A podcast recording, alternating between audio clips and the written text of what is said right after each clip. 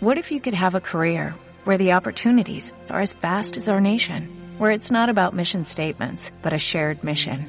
At U.S. Customs and Border Protection, we go beyond to protect more than borders, from ship to shore, air to ground, cities to local communities. CBP agents and officers are keeping people safe. Join U.S. Customs and Border Protection and go beyond for something far greater than yourself. Learn more at cbp.gov/careers. Bueno,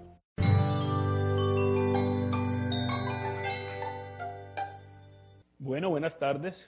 Eh, la idea hoy es hablar con un hombre que persiguió 22 vueltas a Colombia. Yo creo que las hizo dos veces porque me imagino que iban en la moto cubriendo los de adelante, cubriendo los del medio y cubriendo los de atrás. O sea que si Cochise recorrió no sé cuántas, pues Horacio le puede llevar una pequeña ventaja. Entonces vamos a hablar con Horacio, eh, que nos cuente historias que yo creo que las tiene bastantes eh, si tiene casi 500 mil negativos, pues imaginémonos eh, qué cantidad de historias tendrá sobre el asunto. Yo quiero, Horacio, que empecemos mm, conversando un poco sobre tus primeros devaneos con el ciclismo, porque yo creo que también pedaleaste. De alguna manera no, no sos solo perseguidor de ciclistas, sino que fuiste gomoso de la bicicleta también.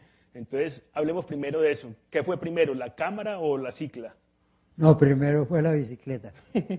primero fue la bicicleta. Yo me, me engomé por la bicicleta. Uno no sabe nunca el motivo. Sí. ¿Por qué, apare por qué resulta uno montando en una bicicleta, corriendo en bicicleta, entrenando eh, y convertido en ciclista? Yo creo que es masoquismo. Bueno, algo hay de eso, pero... Porque pero se sufre. Desde, según desde el punto de vista que se le mire, digamos, en el punto de vista personal, hay una, hay una alegría muy grande de, de llegar, Sí. de, aunque sea a la casa. Ir a entrenar y volver a la casa es rico. Correr y llegar, y llegar a la meta es fascinante también. Y da mucha alegría, a pesar Sí. de que se puede, dentro de lo que ocurre, puede haber dolor, Sí, yo sí- tristeza, eh, sufrimiento por lo que se quiso hacer y no se hizo. En fin, el- el- el, eh, desde un punto de vista puede ser mirado como sufrimiento, Sí, pero desde el punto de vista personal del ciclista es un goce de algo que está haciendo. Contanos su historia como, como ciclista, hasta dónde llegaste, qué, qué tanto hubo, hubo carreras aficionadas. Sí, hubo- yo corrí, yo corría todos los domingos. Ujú, Eso era Medellín Caldatillo, ujú. los recorridos más tradicionales, doble jalatillo, eh, circuitos en Medellín, circuitos nocturnos, eh, un unos circuitos en el estadio, inclusive yo llegué hasta, eh, hasta ese, esa evolución que tenemos casi todos los ciclistas que terminamos de correr las carreras oficiales y de pronto en el transcurso de la vida dice uno, pero yo por qué no estoy corriendo en bicicleta si hay una categoría recreativa, si es el clásico, el colombiano para veteranos. Y ¡pum! Allá vuelve uno. Inclusive yo, pues corría, todos corremos con, con la alegría de, o con la esperanza de ganar. Y yo estuve a punto de ganar un clásico en el colombiano, de un clásico del colombiano que ya era la, la faceta donde yo estaba soñando con, Sí, sí, con sí. triunfar. Y me la ganó un zapatero en toda la rayita. Jaime Patiño, que era, lo- eh, hacía zapatos para ciclistas. Y, y lo único es- de bueno fue que de aquella derrota fue que yo le gané al papá de los Parra, al papá de Fabio Parra. Sí, y, sí, sí.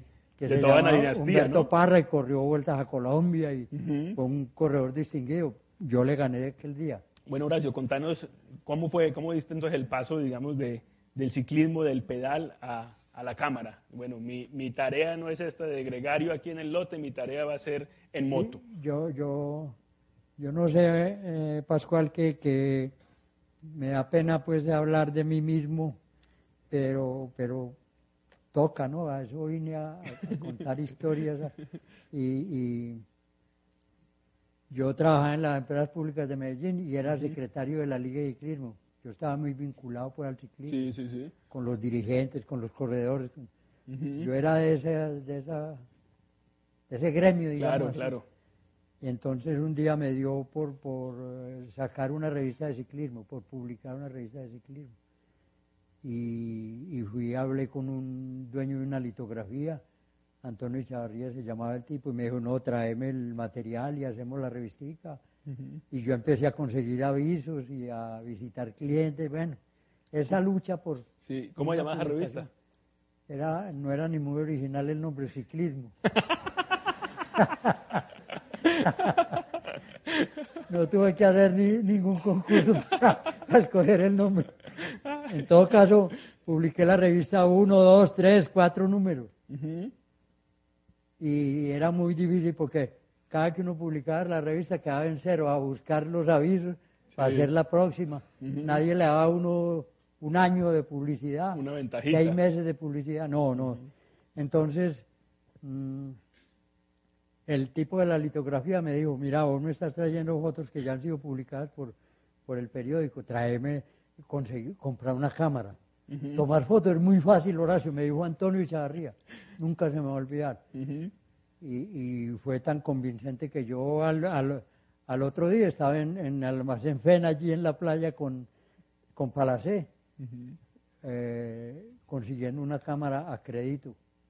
Y conseguí una cámara, como yo le dije al dueño del almacén, que era para tomar fotos de ciclismo, me dijo, necesitaba una camarita que tenga buena velocidad. Y había una camarita Kodak Tourist, era de fuelle, pero tenía hasta un 800 de segundo. Y con esa cámara empecé, iba los domingos a la, a la carrera, tomaba foticos, empecé a comprar revistas de fotografía. Hombre, una de las cosas que me enorgullece y ya sigo hablando de mí, es mejor no seguir hablando de mí. Ya vamos a pasar a Yo, yo soy, eh, yo fui o soy un perfecto autodidacta. Yo recibí cursos de fotografía después de ser fotógrafo y está- estando ganándome la vida como fotógrafo, recibí cursos de fotografía. O sea que yo algo sabía ya. Hablemos, eh, Horacio, de, de- de tu primera vuelta a Colombia como, como fotógrafo ya, de, de cómo llegaste ahí, cómo eh, decís que habías cogido la cámara, digamos, no hacía mucho, qué expectativas había, cómo fue, digamos, esa, esa primera experiencia de, de seguir la vuelta con una cámara. Esa vuelta la... Aquí había un periódico vespertino que se llamaba El Diario Ujú.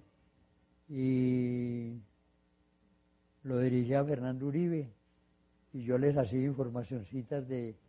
Yo hice mis primeros pinitos allá en el diario, escribiendo y tomando fotos. Y, y la primera vuelta que cubrí fue para el diario. Y a mí me parece que me fue muy bien, que ellos se interesaron mucho, porque los fotógrafos a veces nos, y los camarógrafos a veces nos rompemos el alma por hacer las cosas muy bien, muy oportunamente. Si no tenemos una recepción allá en el, donde, don- donde nuestro cliente, la persona que nos ocupó, que nos ordenó el trabajo, no, no procede recepcionando ese trabajo que nosotros hicimos y utilizándolo bien y oportunamente, no, no pasa nada. Sí. Pero en el diario se preocuparon mucho con mi trabajo, le dieron mucha importancia, publicaron muchas fotos y, y esa, esa primera vuelta pues yo quedé muy satisfecho. Contanos un poco cómo era la dinámica de, eh, del fotógrafo persiguiendo la vuelta. ¿En qué ibas? Eh, ¿Dónde te, vos tenías un, digamos, un carro, una moto que, te, que se paraba donde vos decías o iban juntos en un carro y bueno, uno iba el vaivén del asunto ahí? Contanos un poco cómo funcionaba. eh, ya sabemos un poco cómo funciona, cómo se mueven los ciclistas en la carrera. Contanos un poco cómo se movían los fotógrafos en la carrera. No, bueno, no, yo la, digamos esa, la primera vuelta que fui fui en un carrito de Eligio Arboleda. Él era un tipo muy aficionado, era ciclista y era muy aficionado al ciclismo y, y- y él le dio por construir carros, reconstruir carros, hacer, hacer carrocerías. Y fuimos en un carrito que él había, una carrocería que él había hecho. Y, y no, uno tiene un puesto en la en el orden de, de los carros Sí. y, y nos autorizaban para pasar, tomar unas fotos y volver al puesto. Tomábamos eso, después a la llegada, cuando presumíamos que íbamos a llegar, nos íbamos, a, nos adelantábamos a estar en la meta, a tomar la llegada. A mí un publicista aquí me dijo una vez, Horacio, ¿para qué corres tanto si, si una llegada es igual a otra llegada? Y yo le contesté a don Luis, Luis de Zulueta, un español muy querido, muy simpático. Le dije, don Luis, eh, un río es igual a otro río, pero aquel es el Magdalena y aquel es el Cauca y aquel es el río Medellín. No son iguales. Las metas de los ciclistas tampoco son iguales. Bueno, yo entonces íbamos a, tomar la llegada. Podía estar uno todo el día haciendo o deshaciendo, pero la llegada había que tomarla. Sí, claro, claro. La llegada. Era el momento. pues, el momento. Para eso se recorre 180, 200 kilómetros para llegar allá. No le preguntaban a uno quién se alimentó, quién, se cayó, quién ganó. Hay una vuelta especial que, es interesante y tenés una, una buena foto de, esa vuelta, una vuelta que se decidió en la última etapa, en la llegada en el Campín. No sé si, si recordás algo de esa, de esa vuelta, me parece interesante, no sé si era la última etapa, pero me parece interesante que una vuelta que se definió en, en, la pista atlética del, del, Campín, no sé si recordás algo de, de esa vuelta. No, y es que a mí, me acuerdo de esa vuelta, que la perdió Cochise por, por 8 eh, segundos, 11 segundos, algo así. Bueno, y me tocó la de México, que perdió con Remigio por, por, por, por, cuánto también? 11. ¿Ah? Por 8 segundos. No, eso fue eso, cosas, increíbles, Y uno cree que, que Cochise, que Cochise, cuando lleguen al plano los casa porque los casa y, y los larga. A pajarito, que eso fue con pajarito, ¿no? Y, y, y, Cochí se lo largaba, pero habían unos españoles ahí que les habían untado la mano y, y se ponían en fila y pajarito a rueda a ellos y lo arrimaban otra vez donde Cochise. Cochise lo largaba a pajarito. Pues eso que fuera uno por uno. Sí, sí, sí. Eh, uno contra uno. Uno contra uno. Pero fueron, pero fueron, fueron muchos contra Cochise. Oye, yo te oigo, yo te oigo hablar, Horacio, y, veo que también fuera del fotógrafo también estaba el, el, aficionado. completamente. Contanos un poco cómo se vivía eso. Eh, vos tenías tus ciclistas preferidos, digamos, los que, los que querías que, que ganaran. ¿Cómo, ¿Cómo jugaba eso en tu papel ahí como, como reportero en, la vuelta? No, ¿Perseguían los tuyos?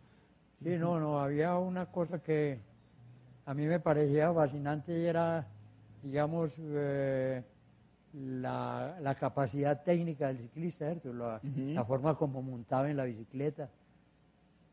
Yo tenía mucho conocimiento de su vida privada también. Eh, eh, de, sus entrenamientos, porque yo había veces que iba hasta entrenamiento. Entonces yo me yo no tenía un solo ídolo, yo tenía varios. Y no tenía pues una pretensión, yo quiero que gane Cochise, yo quiero que gane Ramón Hoyos, yo quiero, no señor, yo esa frasecita famosa, que gane el mejor, yo la tenía presente siempre. Siempre la tenía presente porque yo sabía todo, sabía cuando el tipo iba a ganar o a perder, yo sabía por qué. Entonces yo sufría o gozaba con él parejo. ¿Me entiendes? Nunca tuve un ídolo así que este es, no. en Europa. Ajá, claro. En la lejanía, por ejemplo, a mí Hugo Coppi fue, era como un santo para mí. Fausto Coppi. Fausto Coppi, sí. Horacio, eh, vos mirabas no solamente la carrera, porque uno ve las fotos y ahí se perseguían otro tipo de cosas, eh, paisaje, ciertos eh, tipos rurales que, que, acompañaban siempre las vueltas, o sea, la gente que está a la, a la vera del camino creo que también era, era especial en las fotos. Ese ojo, digamos, se fue puliendo, que por momentos no, digamos, olvidaba la carrera, pero veía cosas importantes en otra parte. Eso, ese ojo se fue puliendo o desde el principio tuviste esa mirada eh, digamos, hacia afuera del, del, pelotón de ciclistas y cosas que pasaban en los alrededores de las carreras? No, yo siempre, pues, yo disfrutaba mucho el paisaje. y siempre he admirado mucho los paisajes de Colombia por variados, por, pero siempre los utilicé para mis fotos con los ciclistas. Yo una cosa que, que, una cosa que observé mucho a través del ciclismo fue la, el progreso de las ciudades. Yo iba, por ejemplo, a Pereira, a, a Manizales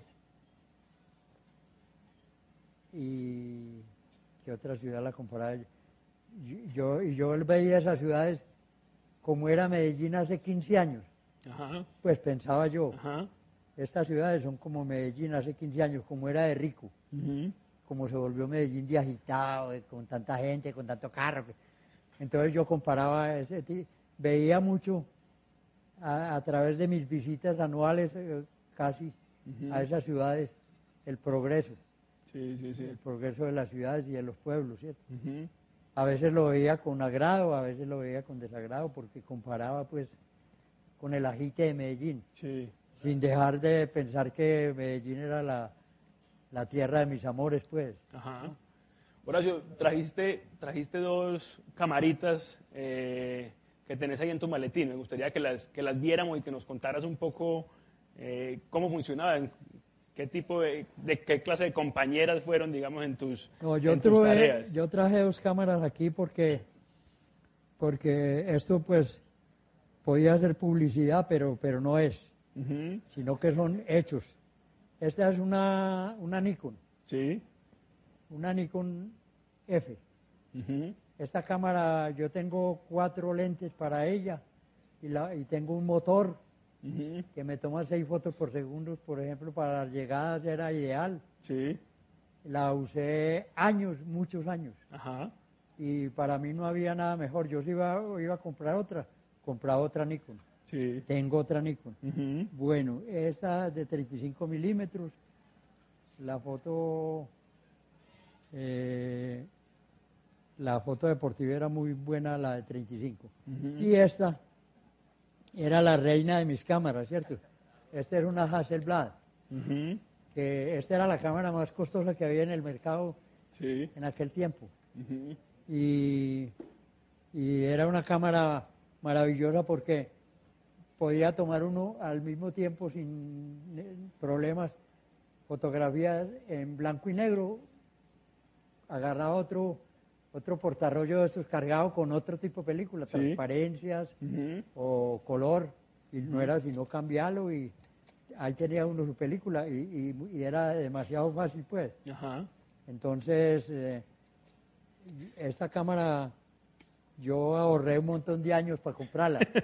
Eh, esta cámara fue un sueño mío realizado. Sí, sí, sí. Yo me mantengo soñando, a mí me encanta soñar despierto. Soñar cuando me levanto, no soñar dormido. ¿Cuántas llevabas vos a las carreras, Horacio? Llevaba dos, o tres. Dos o tres. Dos o tres. Ahorita hablabas de, cómo funcionaba el asunto, o que, el, asunto y el esfuerzo tuyo funciona si la gente eh, que recibe el material aquí era activa, le paraba bolas a, a, lo que llegaba y era oportuna, digamos, para, para utilizarla. Contanos un poco cómo funcionaba en ese tiempo la tomada de la foto, la mandada del material, ¿cuál era tu trabajo, digamos, cuando terminaba, la, cuando terminaba la carrera? Esa es muy buena pregunta, Pascual. Voy, yo, yo iba, por ejemplo, Manizales, Honda. Entonces yo me iba con la etapa, a Honda, faltando unos kilométricos para la meta, tomaba la llegada, tomaba 10, los 10 primeros, y por alguna callecita adyacente para Manizales otra vez a despachar el rollo. Y yo venía de Manizales a despachar el rollo Manizales y vuelva para Honda a dormir, para poder, a dormir un rato para poder salir con la etapa. Sí. Una anécdota de eso. En la Vuelta a México había un güero, un güero, usted le dicen así a los monitos como usted, el güero. Entonces el mono eh, en una avionetica aterrizaba en la carretera y el, el, el, camarógrafo o el fotógrafo le entregaba el rollo para llevarlo a México.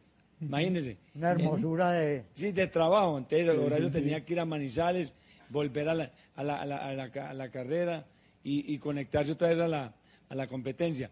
Y este piloto aterrizaba en la carretera, en su avioneta, y recibía, Nos los- recibía las el con material los y- se iba para México. Y se iba para Ciudad de México. Sí, para, para adelantar el trabajo. Eh, Claro. En muchas etapas eh, nos hacían ese servicio. A mí una vez me tocó hacer, hacer Bogotá-Tunja y volver a Bogotá a despachar los rollos y vuelva para Tunja.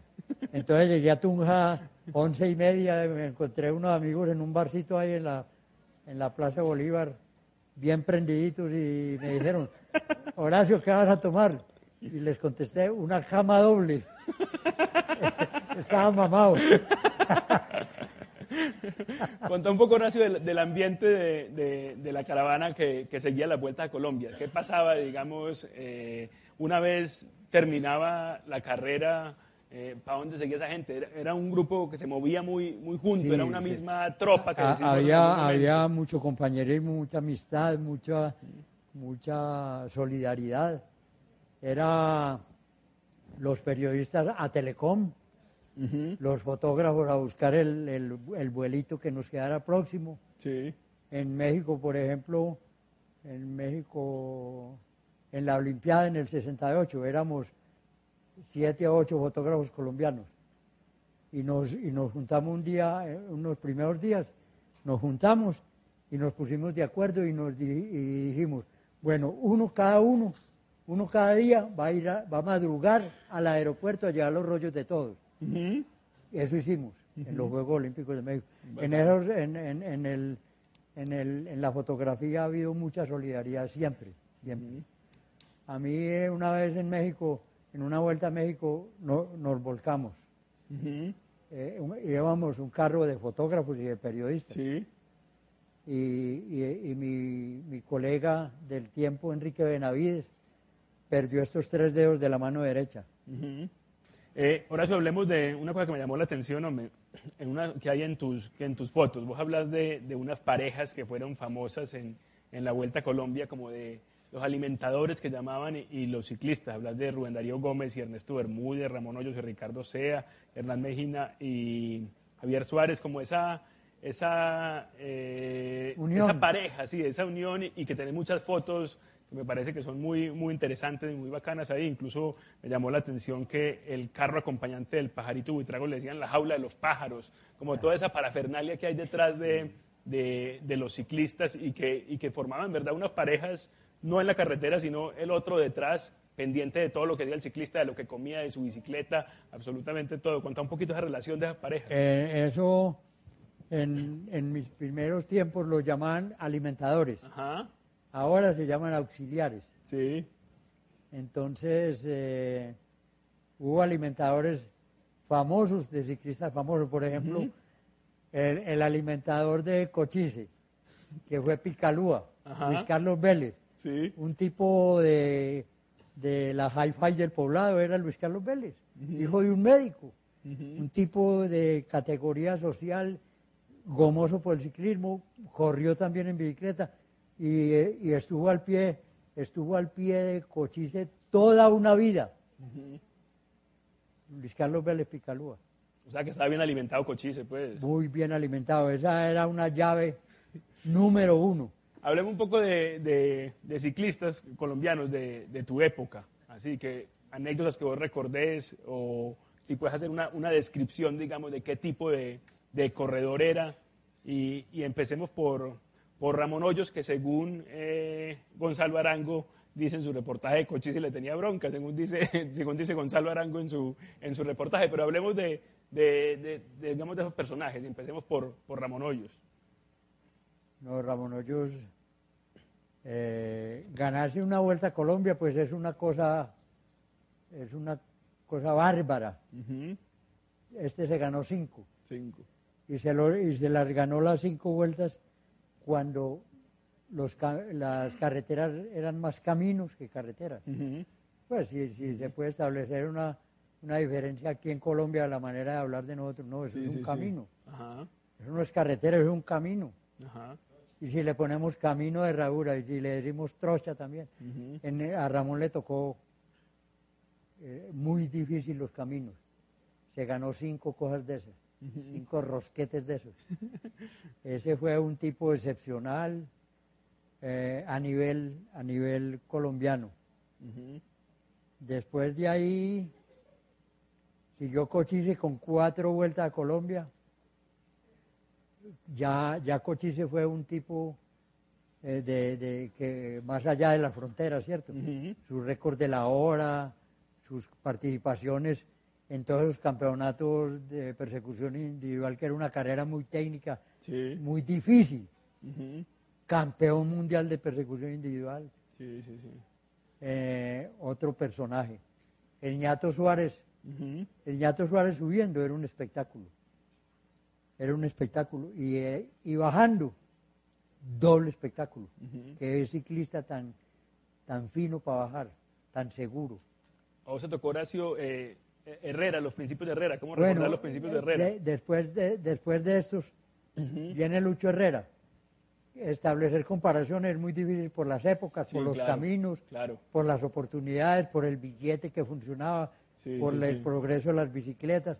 Pero Lucho Herrera fue un super monstruo, eh, pasando por encima de otro monstruo que hubo aquí que fue Rafael Antonio Niño. Seis vueltas a Colombia. Otra cosa prodigiosa.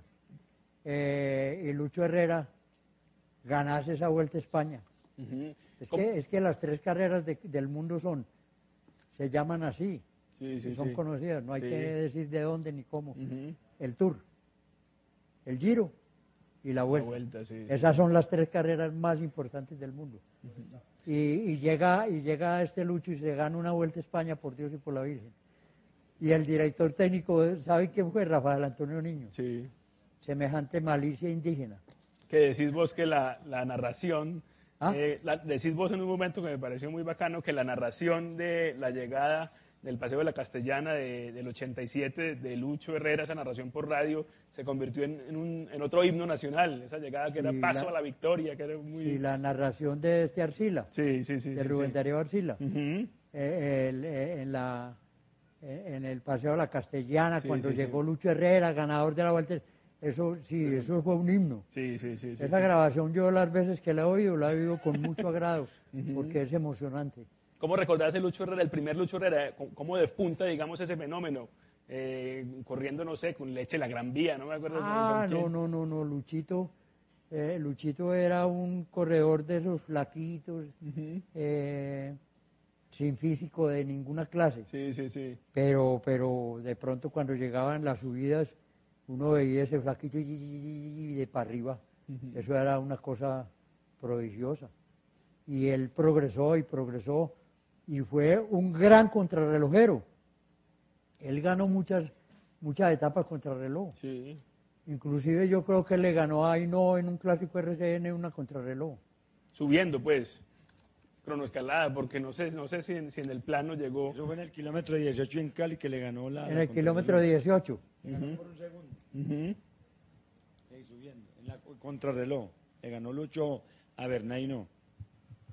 Bueno, Horacio, antes de que pasemos a, digamos, a tu, a tu salida ya de, de Colombia, digamos, cubrimientos por, por fuera, eh, en algún momento dijiste ahora, bueno, hay que estar con los primeros porque ahí estaba eh, la historia de la carrera, pero yo veo muchas, muchas fotos eh, en tu libro que me parecen muy interesante, como de, de unas soledades tremendas. ¿sí? ¿no? El ciclismo creo que tiene eh, cosas muy interesantes y es ese deporte multitudinario, esos gritos de la afición y por momentos esa soledad de los ciclistas donde se, oyen grillos simplemente, total, y, hay unas fotos muy, muy buenas, tenía unas fotos muy interesantes de, esa soledad de los ciclistas. Buscabas esos momentos, se los encuentra uno. Bueno, uno está pendiente de todo, pendiente de todo. De pronto ve un ciclista para solito que, y ve uno que es un español tan lejos de la patria, en semejante pedrero, en semejante montaña. El tipo tal vez pensando, pero yo qué carajo estoy haciendo, varao, yo qué carajo estoy haciendo aquí. Yo ahí sentí la soledad de ese tipo, la compartí.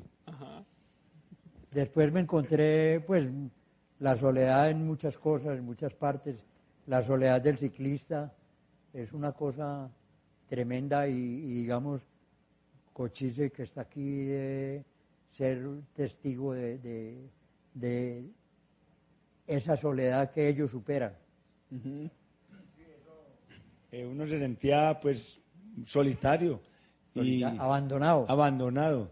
Y, y en esos caminos que en realidad eran caminos de herradura, como tú lo has dicho anteriormente, era muy difícil transitar por, por estos caminos. Y uno esperando que, que lo auxilien ahí 5 o 10 minutos, entonces, o más, que porque el carro viene, viene atrás, porque uno bajaba primero que los carros acompañados, que, que eran motos, y la moto no lo seguían a uno bajando en ese destapado tan bárbaro. Y solito a perseguir.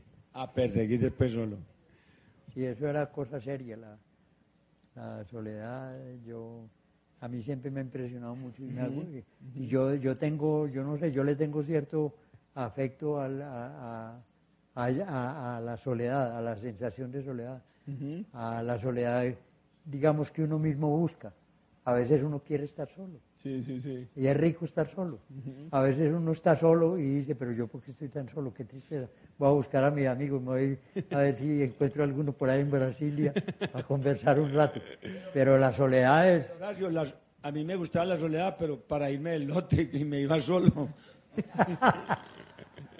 Oye, Horacio, vos tam- también se buscaba, eh, no se olvidaba pues la, parte de atrás de la carrera, digamos que ahí había dramas también interesantes. O sea, en la punta estaba la noticia y había ciertas cosas, pero, pero atrás también había dramas interesantes. Hay veces, no sé, cuando si de pronto todos los reporteros buscaban un mismo camino, había veces que vos buscabas otras cosas o eh, te distanciabas, digamos, de, de los reporteros que estaban buscando tal noticia y vos decías, no, yo voy a ir a, a buscar una historia particular en un lado distinto de la carrera. Se hacían ese tipo de cosas. sí, uno, uno se hacía, se hacía eh, preguntas, hombre, ¿dónde vendrá tal?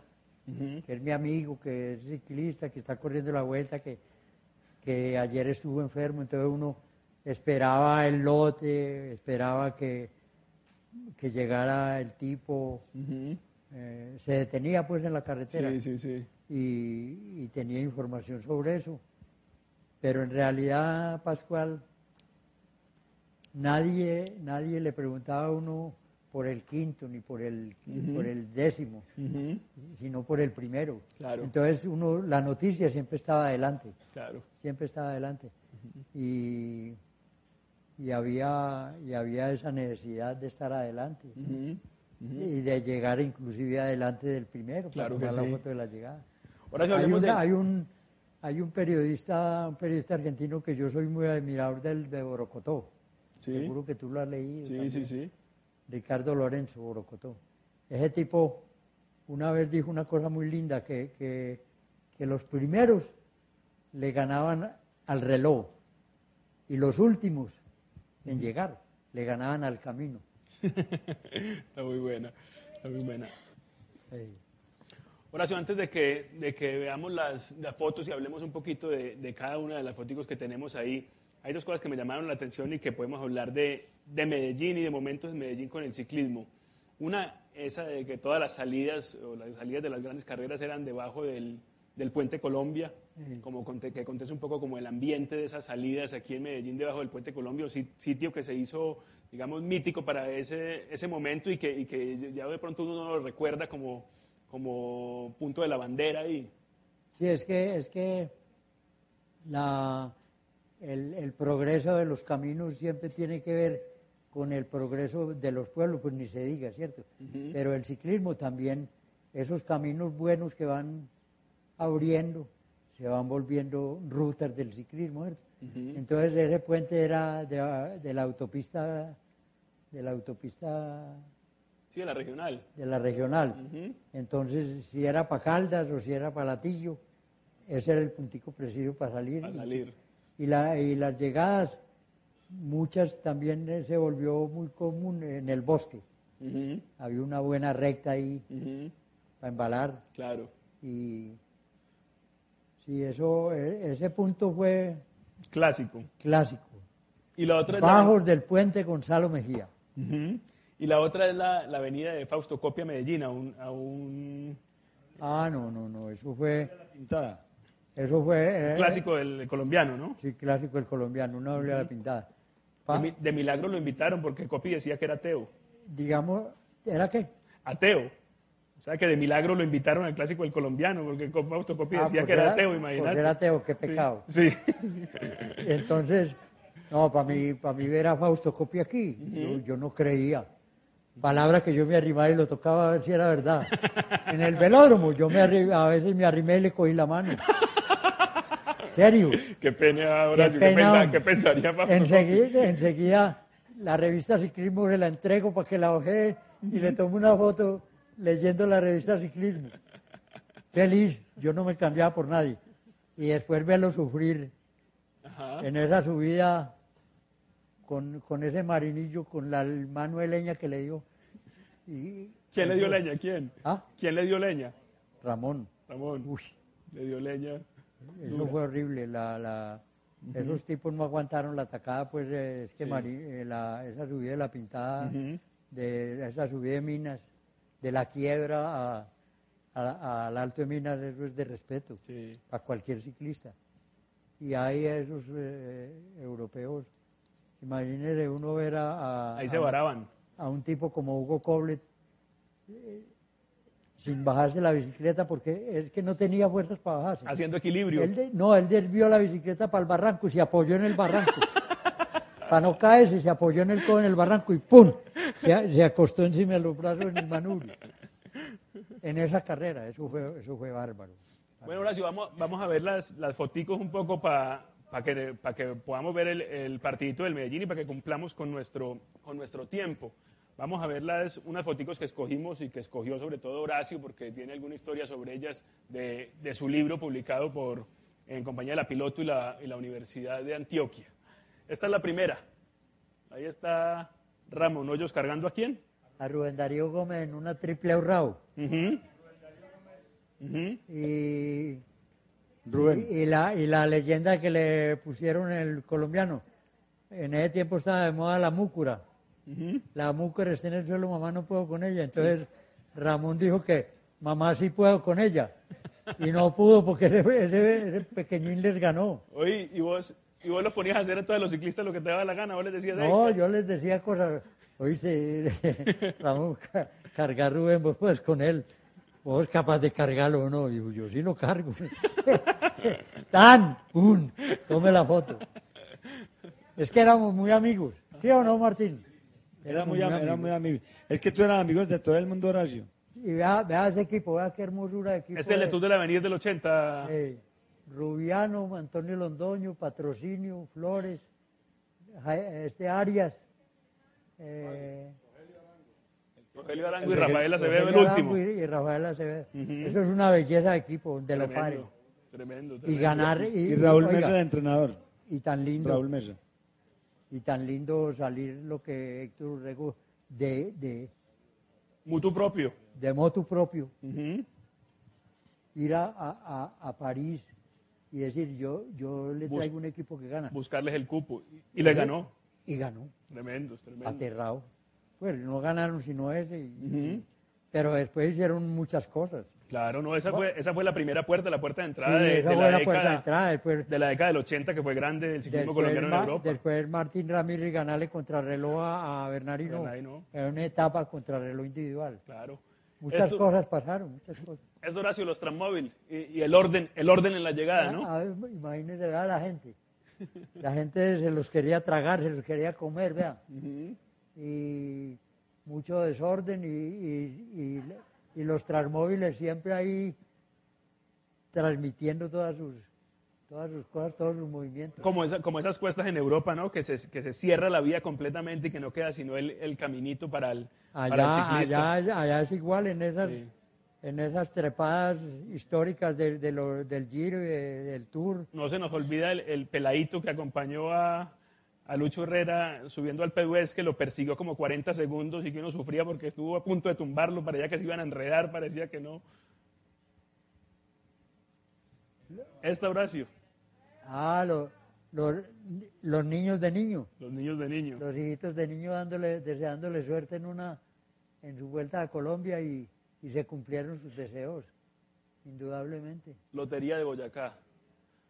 Esta foto, esta foto, uno la toma así sin pensar, pero después me, después yo cuando seleccioné las fotos del libro, Sí. me- la leyenda que le puse a esa foto es que los dos viajan en dos ruedas. Él para reemplazar sus problemas físicos Sí. y este para ganar una carrera. Pero los dos iban en dos ruedas. ¿Quién es ese uno? Ese es Zuco. Ese es Zuko. Como era ganador del año pasado, Ajá. llevaba el número uno. Ajá.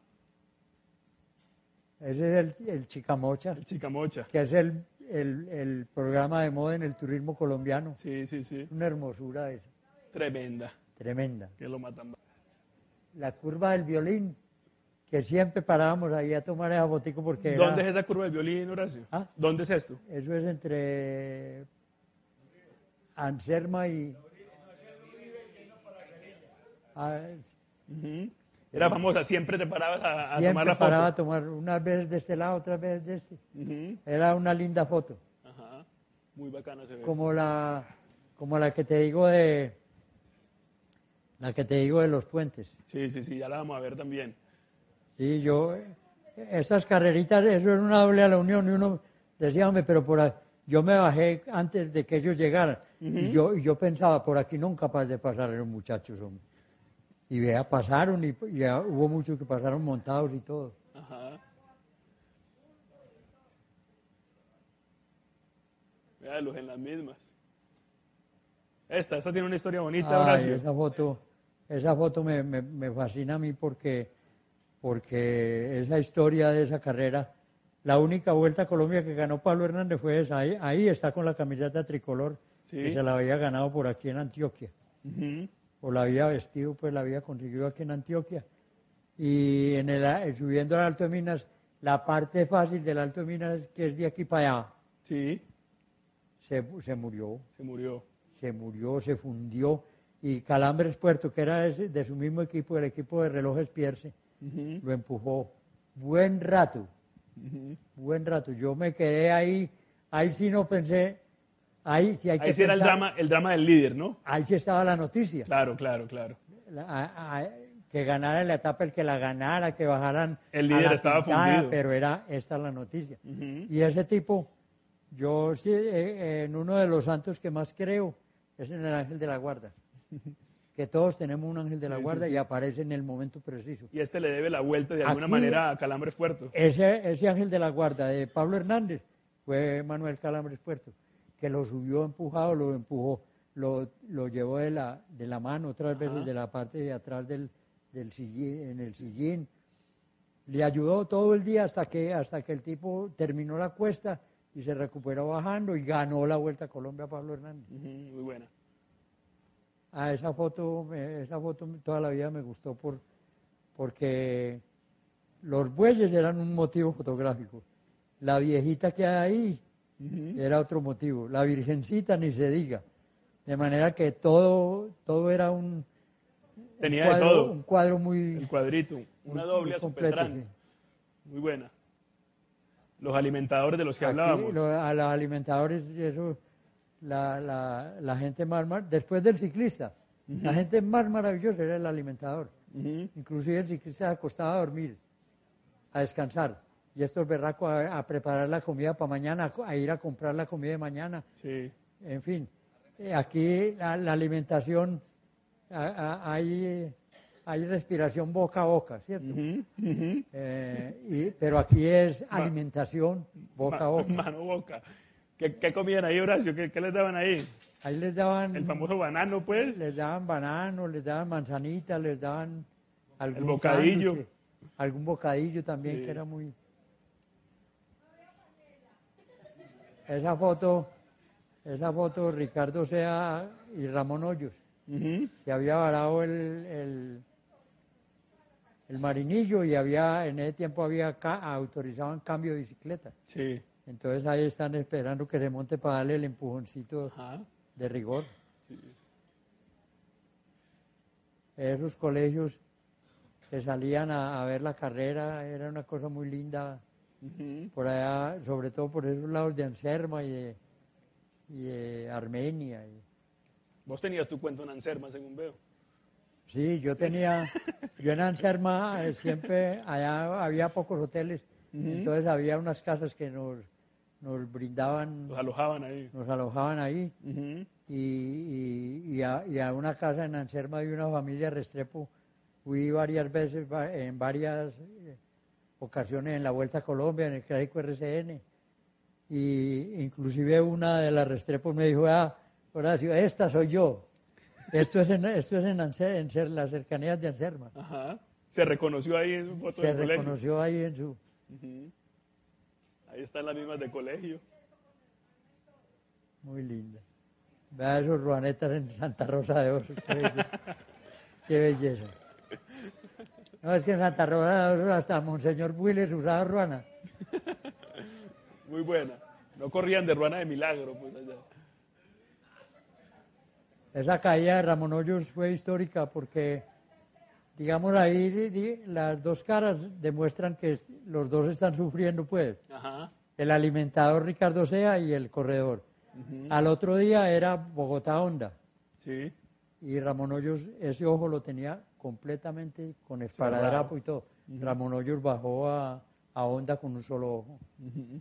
Tremendo. Esa llegada es muy linda en el, en el Mundial de Praga, que ganó Freddy Martens, y segundo Saroni, tercero Bernardino. Y allá se ve una señora levantando las manos, era la señora del que ganó. Y la, la pillamos y Héctor Urrego le fue a hacer una notica, Ajá. porque el tipo este Martens, Ese era belga, ¿no? ah, Belga. belga, venía de, de una larga eh, falla por drogadicción, Ah, sí. pero el ciclismo lo salvó. Pudo, pudo más la bicicleta. Ujú. Ahí ve uno el poder de la bicicleta Sí, en, sí, en- sí. en la, en la vida de los seres humanos. Sí. Muy buena, muy buena la foto y la, como digna del fotofinish. La, no, la llegada es, es- la llegada es un es para juzgar. Sí, muy buena. que no, no, no utilizan casco, ahí no utilizan casco. Y hoy en día están utilizando casco a raíz de la, de la caída que pegó Cochise, que casi que se va de cajón. Qué bueno, sí. eso es muy importante. Este podio, Horacio, Ah, ese podium me parece, me parece hermoso. Vea, Saroni venía de, de perder el año pasado en Inglaterra. ¿Cómo es? No, en Praga. Perdió con, con Martins. Sí, Aquí en Inglaterra, está en Inglaterra, ganó. Y, y está Kelly y Lemon. y, y Lemon, dos ciclistas fabulosos. Ese Kelly fue como el, el Carlos Montoya de por allá. Siempre, siempre, siempre candidato, siempre peleando las carreras. Ganó pocas carreras de esas. Fue, fue el que se retiró cuando Lucho ganó la Vuelta a España del 87, ¿no? Sí, se retiró. Que le dio un furúnculo, no sé qué, se retiró Sí. Kelly y ganó Lucho.